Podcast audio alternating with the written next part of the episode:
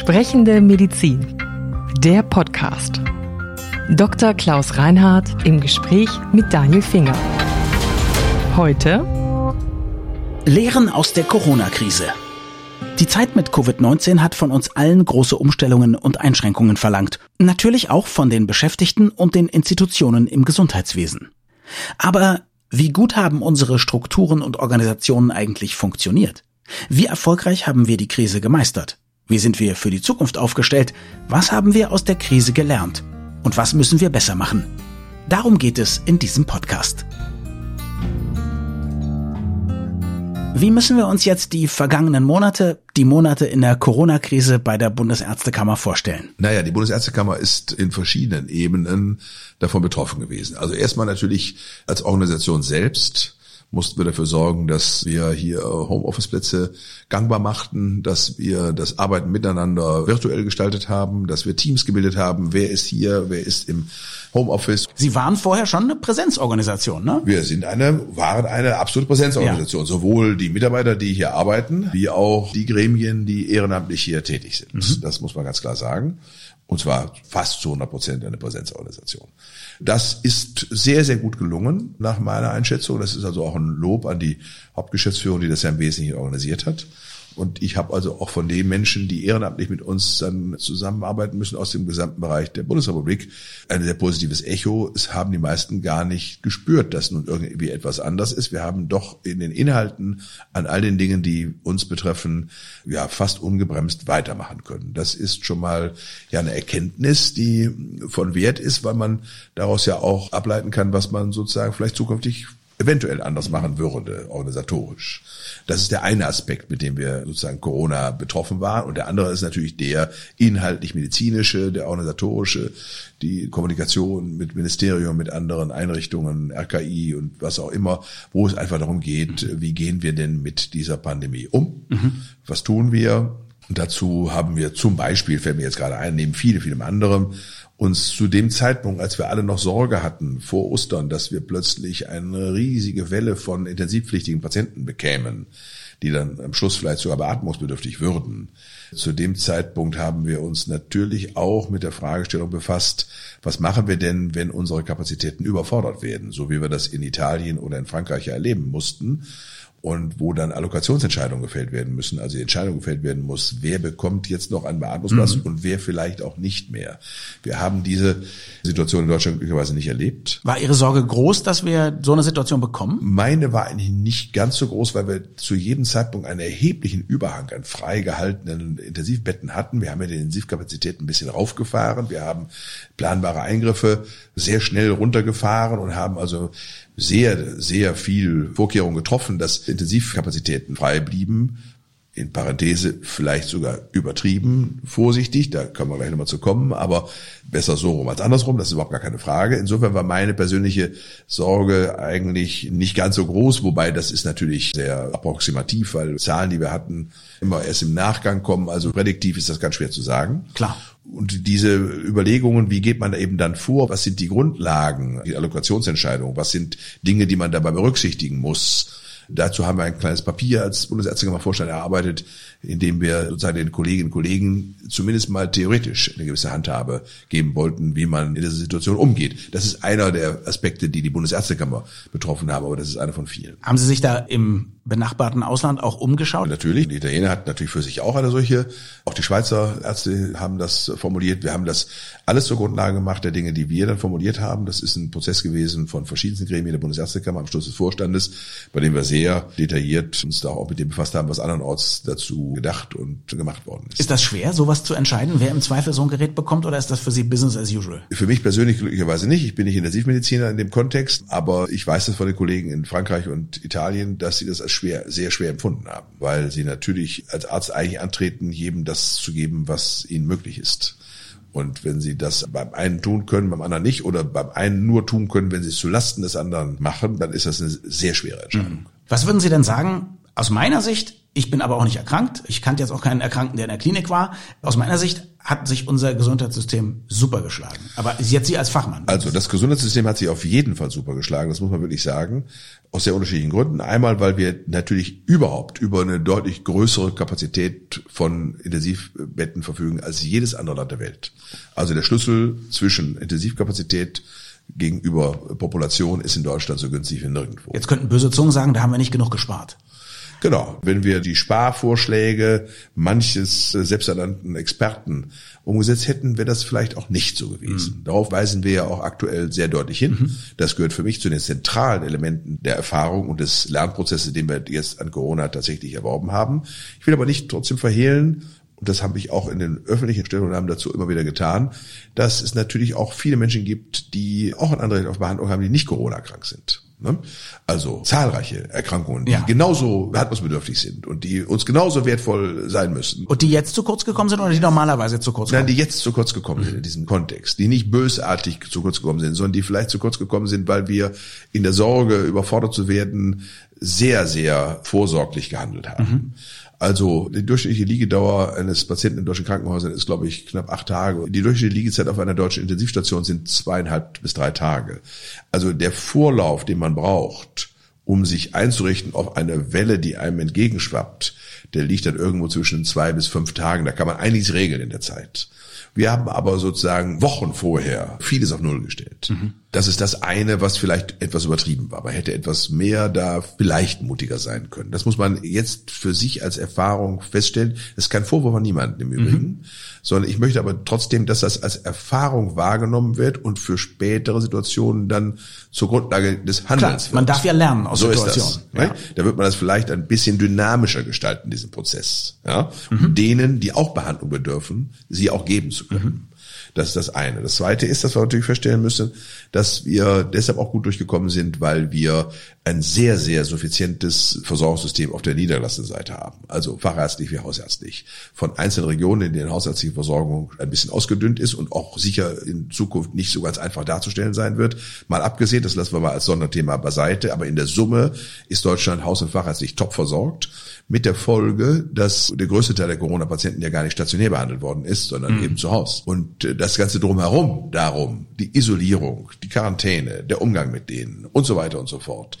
Auch in den Arztpraxen, in den Altenheimen, bei den zu Hause gebliebenen älteren Patienten, all diese Dinge sind eben von den Hausärzten und den Beschäftigten in den hausärztlichen Praxen und fachärztlichen Praxen eben so gut organisiert worden, dass das auch ein wesentlichen Teil mhm. ausmacht, dass wir so viel besser dabei gefahren sind, als das vergleichbare andere Gesundheitssysteme getan haben. Wir haben ja eben schon mal dran gekratzt an der Frage, was lernen wir jetzt daraus? Und wir werden sicherlich noch mehr lernen. Also wir wissen ja noch nicht, gibt es im Herbst zum Beispiel eine zweite Welle oder so. Also ich ja. glaube, Lerngelegenheiten gibt es genug. Ja. Aber was sind jetzt schon Dinge, wo Sie sagen, das haben wir mitgenommen, da sollten wir in Zukunft noch was verbessern? Oder vielleicht auch was erhalten, wie zum Beispiel die vielen Intensivbetten? Also die Intensivbetten sollten sicherlich erhalten bleiben. Wir sollten trotzdem bei der Krankenhausplanung oder Krankenhausstrukturen natürlich subsidiäre Strukturen haben. Wir sollten dafür sorgen, dass wir Redundanz, die es unverändert gibt, vermeiden. Also da ist auch noch durchaus Optimierungspotenzial, wenn man da sozusagen aus der Vogelperspektive drauf guckt. Mhm. Dass das in der einzelnen Situation, in den einzelnen Regionen, in den einzelnen Verantwortlichkeiten von Kommune, Land, Trägerschaft und so weiter eine schwierige Konstellation ist, ist völlig klar.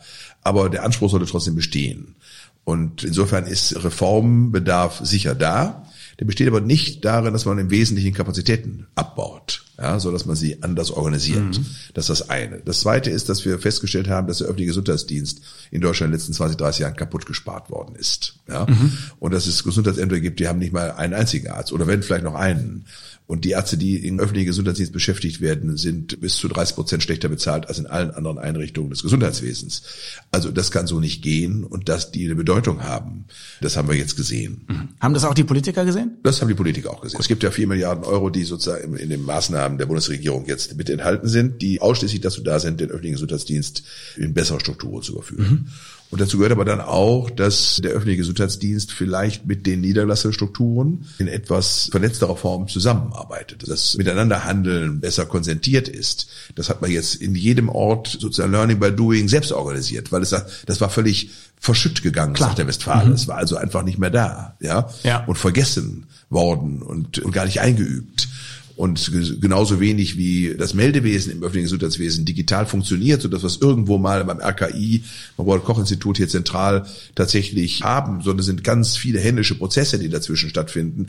Wir sind da an der Stelle eigentlich noch ziemlich antiquiert. Also da ist eine Menge an Optimierungspotenzial vorhanden, wie man mit solchen Situationen vielleicht noch effizienter fertig wird, als wir es ohnehin getan haben. Und das gehört zu den vielen Elementen, die wir anmahnen und mit denen wir auch in der politischen Debatte und im politischen Gespräch uns einbringen. Es gab ja gerade auch zu Anfang der Corona-Zeit diese Angst, dass wir hier nicht genug Kittel, Masken und so weiter haben, vieles, ja. vieles nicht haben, wo es anderswo ja. knapp wurde. Erstens, wie war das hier bei uns? Und zweitens, gibt es da auch, gerade bei dem, wenn ich jetzt sehe, was es für internationale Konkurrenz gibt. Trump möchte uns ja am liebsten alle Fabriken abkaufen, die sowas herstellen. Also gibt es da auch Ideen, noch was zu machen? Ja, also da muss man einfach sagen, was das Thema Maske und Schutzkleidung angeht, das war natürlich definitiv zu Beginn ein Desaster. Anders kann man sich bezeichnen. Und da muss man auch sagen, sind die Pandemiepläne, die wir mal, ich glaube im Jahre 2012, Schweinegrippe, wenn ich es richtig im Kopf habe, mhm. so ungefähr, mal geschrieben haben, die ja dann auf alle Landesgesundheitsbehörden irgendwo hinterlegt war, die liegen da sicher in einem vernünftigen, sauberen Ordner in den Schrank gestellt.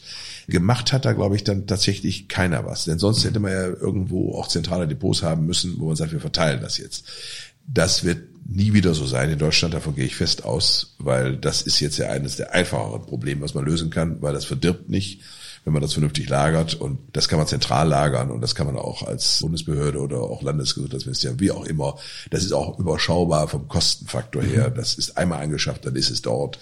Also das, glaube ich, ist eine einfach zu behandelnde Lehre, die wir sozusagen aus dem Thema ziehen. Das andere Thema, was Versorgung mit Arzneimitteln oder anderen notwendigen Substanzen angeht in dem Kontext, ist schon etwas anders, weil wir da uns über mehrere Jahrzehnte jetzt des Marktwirkens zugelassen haben, dass im Wesentlichen die Grundsubstanzen für Arzneimittelproduktion in Asien hergestellt werden und auch die Produktion selbst in großen Teilen im asiatischen Raum stattfindet, in Indien und China im Wesentlichen. Und dass natürlich diese Länder in solchen Situationen, in denen sie da betroffen sind, erstmal selber nicht mehr so viel produzieren können, weil sie unter Umständen von solchen Pandemien betroffen sind.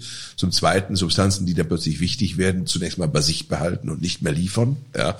Und wir sozusagen dann an der Stelle in nicht unerheblichem Umfang abhängig werden von solchen Lieferketten. Und das muss sich ändern. Da gibt es unsere Forderung an die Europäische Union, eine konzentrierte europäische Aktion an der Stelle zu starten, dass man zumindest Produktionskapazitäten und wenn es nur schlummernd ist, vorhält für solche Katastrophenfälle, die man dann im Bedarfsfall auffahren kann.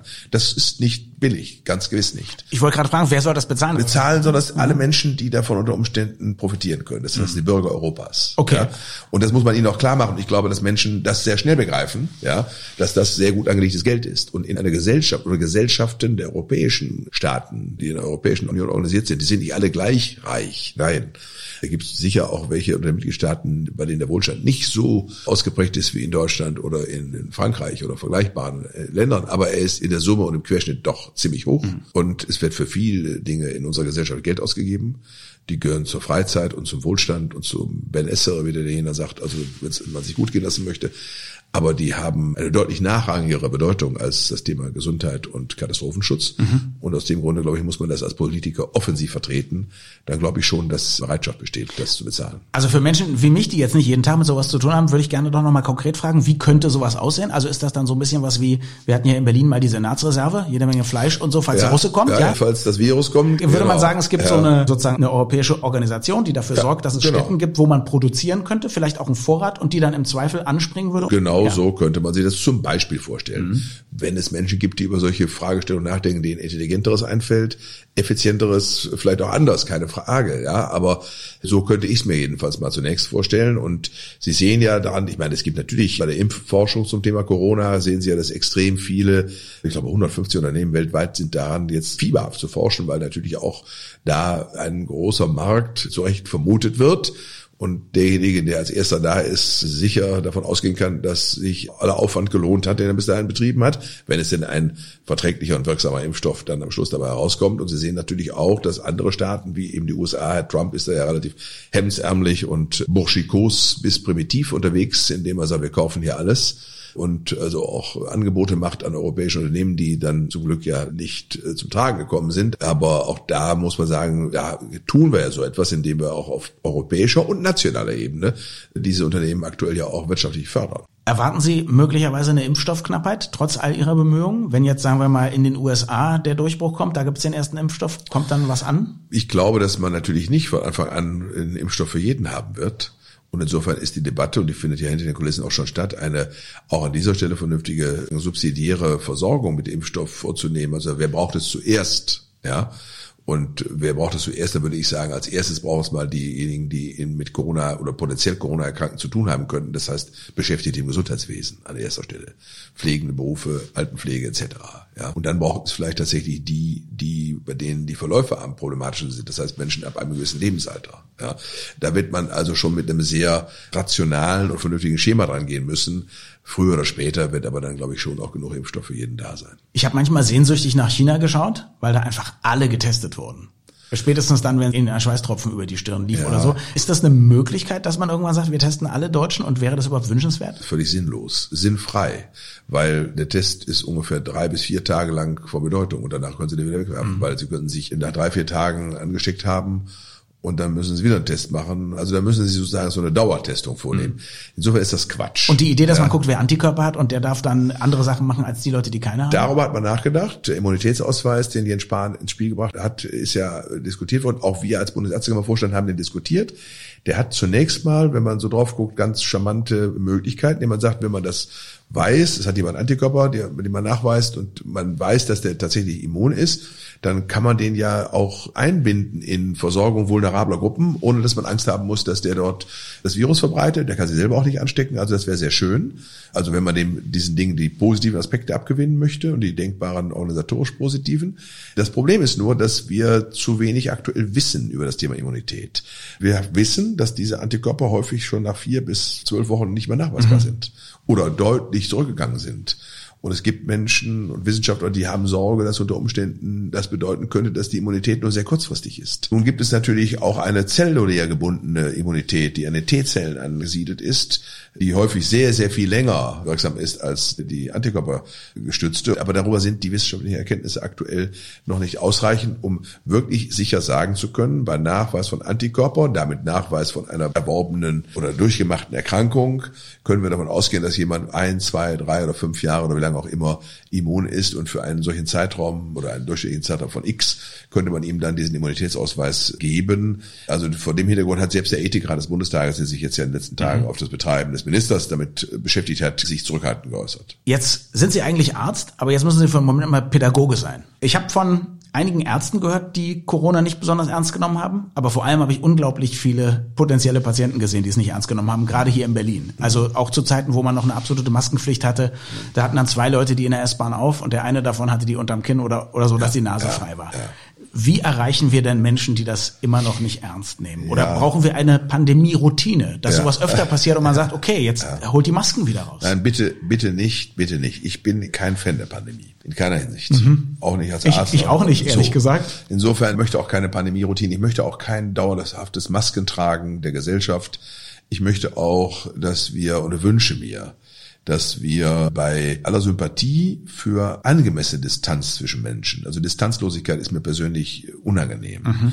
Das heißt aber nicht, dass ich äh, sozusagen eine artifizieller Angstdistanz zu allen Menschen wahren möchte oder wahren oder oder wahren muss, ja, oder mir wünschte, dass es so muss wird. Ich finde schon, dass wir auch wieder Nähe zulassen können sollten und wünsche mir das sehr, dass das, dass wir diesen Moment erreichen. Und aus dem Grunde glaube ich, ist Angst ein schlechtes Mittel, diesem Menschen mhm. das klar zu machen. Wie gefährlich Corona tatsächlich ist, wenn es aber heißt, es geht um Leben und Tod, das wissen wir dann vielleicht in zwei, drei Jahren wirklich. Die aktuellen Schätzungen der Virologen und der Wissenschaftler, die gehen davon aus, dass bei einem gut funktionierenden Gesundheitssystem, was nicht überlastet wird, etwa 0,7 Prozent der Erkrankten oder Infizierten, was ja nicht übrigens gleich ist, manche Infizierte mhm, erkrankt nicht, versterben.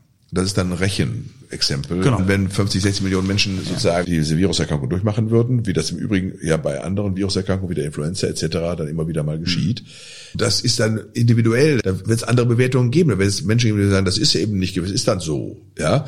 Und weil es hat es immer gegeben in der Geschichte der Medizin und da wird es andere geben, das müssen wir unbedingt vermeiden. Wir müssen jeden sozusagen, den wir retten können, retten. Das finde ich ist mal so primär durchaus einem Arzt angemessene Position. Ja, dennoch muss man gucken, was sind die Kosten, nicht die wirtschaftlichen Kosten, äh, die das mhm, auslöst. Klar. Ja, sondern was sind die gesellschaftlichen, die psychologischen, was sind die Kosten auch im medizinischen Hinblick bei denen, die andere Erkrankungen haben. Wenn Sie feststellen, dass 30 Prozent der der Schlaganfälle und Herzinfarkte in den letzten Wochen in Berlin Ambulanzen nicht oder 30 Prozent weniger dieser Erkrankungen aufgetaucht sind, dann muss das zu denken geben. Denn das sind ja keine ausgedachten Diagnosen, sondern sind objektivierbare Diagnosen. Mhm. Das heißt, wir können davon ausgehen, dass Menschen mit leichteren Symptomen beim Schlaganfall oder leichteren Symptomen beim Herzinfarkt die Arztpraxis oder die Ambulanztechnik nicht aufgesucht haben.